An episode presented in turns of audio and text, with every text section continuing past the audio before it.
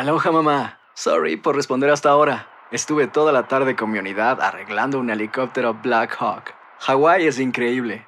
Luego te cuento más. Te quiero. Be All You Can Be, visitando goarmy.com diagonal español. Hacer tequila, Don Julio, es como escribir una carta de amor a México. Beber tequila, Don Julio, es como declarar ese amor al mundo entero. Don Julio es el tequila de lujo original, hecho con la misma pasión que recorre las raíces de nuestro país. Porque si no es por amor, ¿para qué? Consume responsablemente. Don Julio Tequila, 40% alcohol por volumen, 2020. Importado por Diageo Americas, New York, New York. When you buy a new house, you might say, Shut the front door! Winning! No, seriously. Shut the front door. We own this house now. but you actually need to say, Like a good neighbor, State Farm is there. That's right. The local State Farm agent is there to help you choose the coverage you need. Welcome to my crib. no one says that anymore, but I don't care. So just remember, like a good neighbor, State Farm is there. State Farm, Bloomington, Illinois.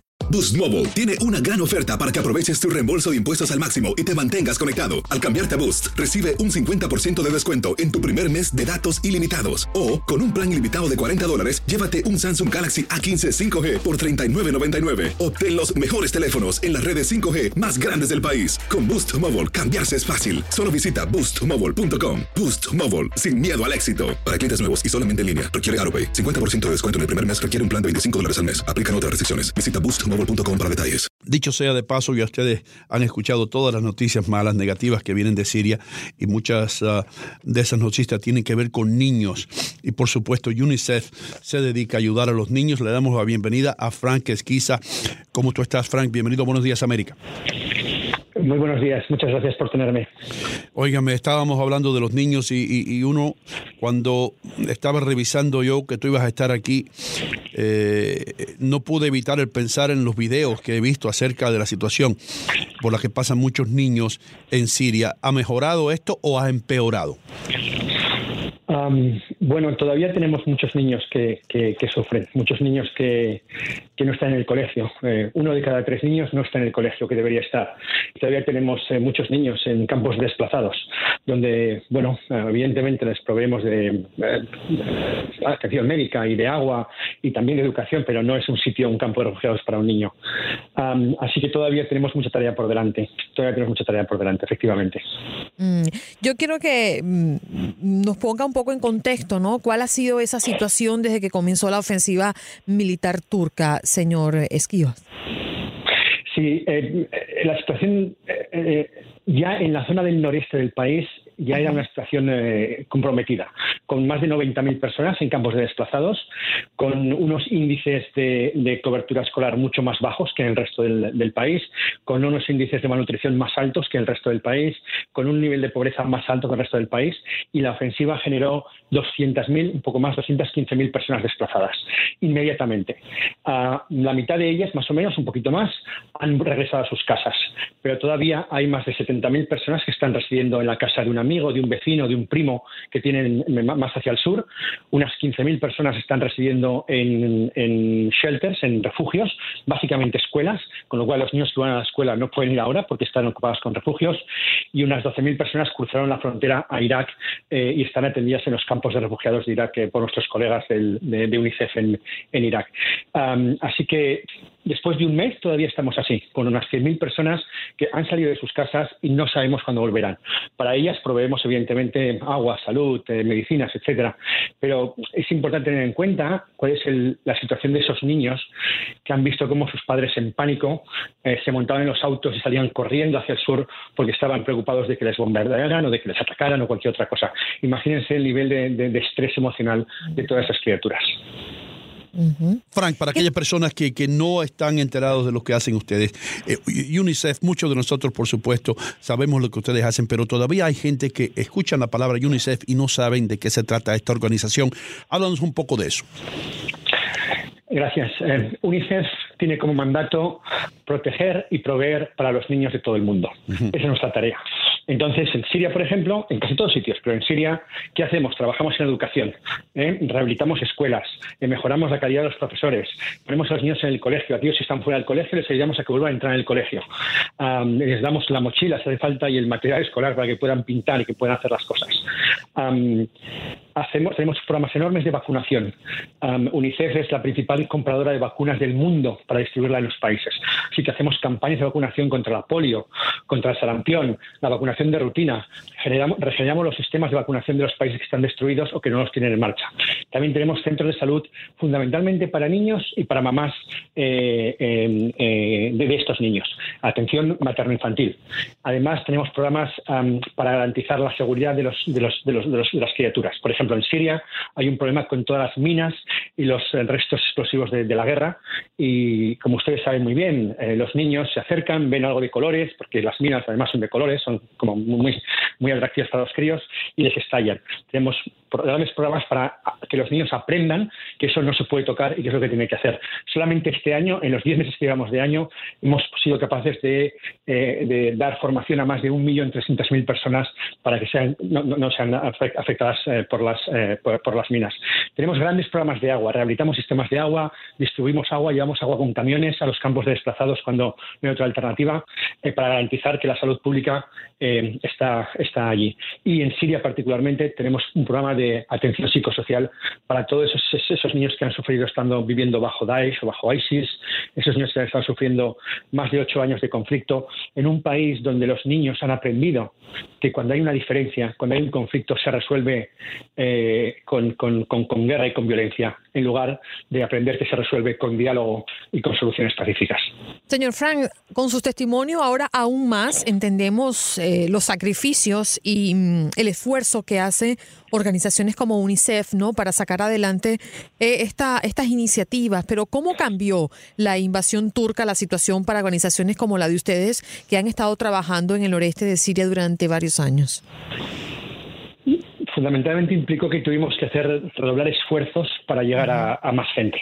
Este, teníamos ya un programa muy grande en el noreste por las condiciones que he explicado antes, pero nos encontramos eh, casi en tres días o cuatro días que había 200.000 personas que habían salido, 215.000 y que debíamos atenderles. Entonces, bueno, pusimos en marcha eh, los, partners que tenemos en, la zona, los equipos que tenemos en la zona inmediatamente para ser capaces de atender a, la gente al, día siguiente. Trabajamos inmediatamente en los, en los refugios, eh, pusimos más camiones para llevar agua a esas, personas que estaban en los refugios donde no había suficiente, o aquellos que están en ciudades y donde había una familia con cinco personas, hay una familia con 15 personas, porque el primo vino y se trajo a la familia, evidentemente, eh, eh, proviendo con, con lo que puede necesitar.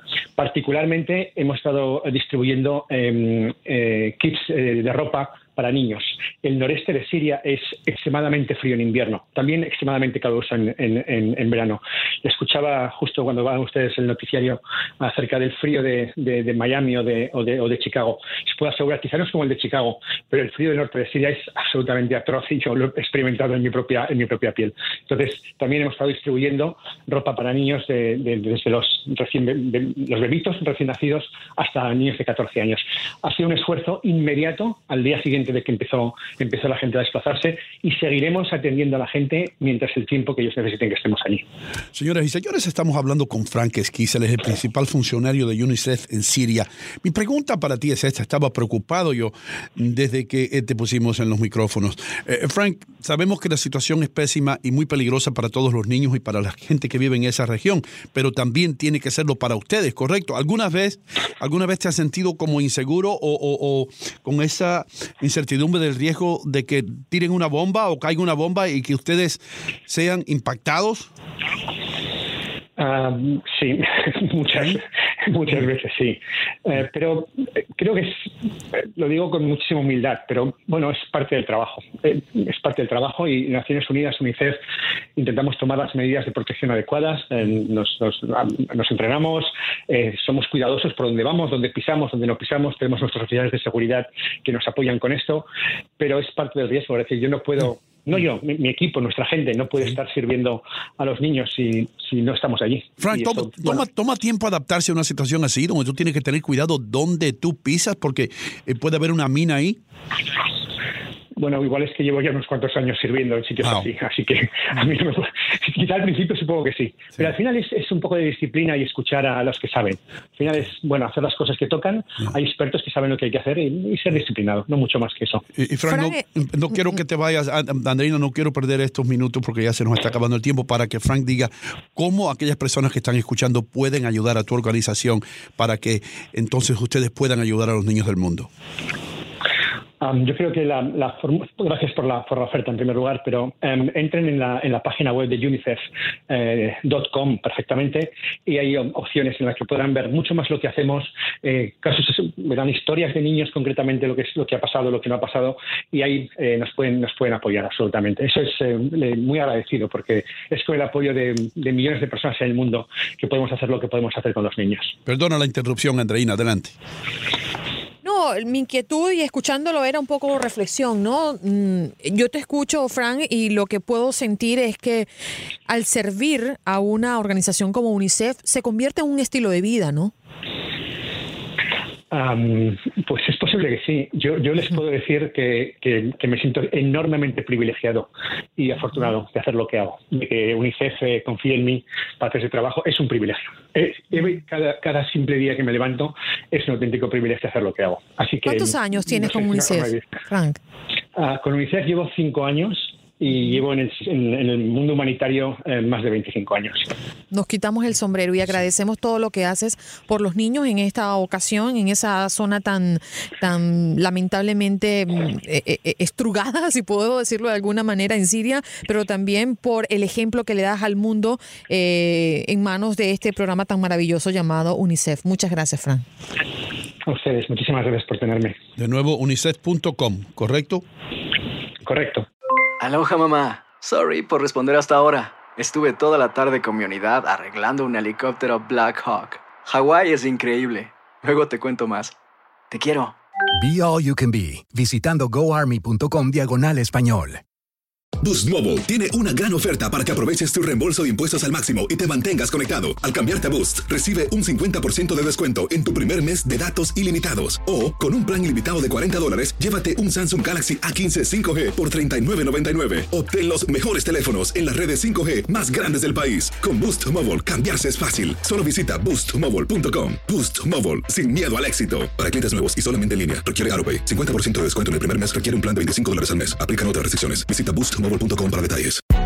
Hay gente a la que le encanta el McCrispy y hay gente que nunca ha probado el McCrispy. Pero todavía no conocemos a nadie que lo haya probado y no le guste. Para pa pa pa.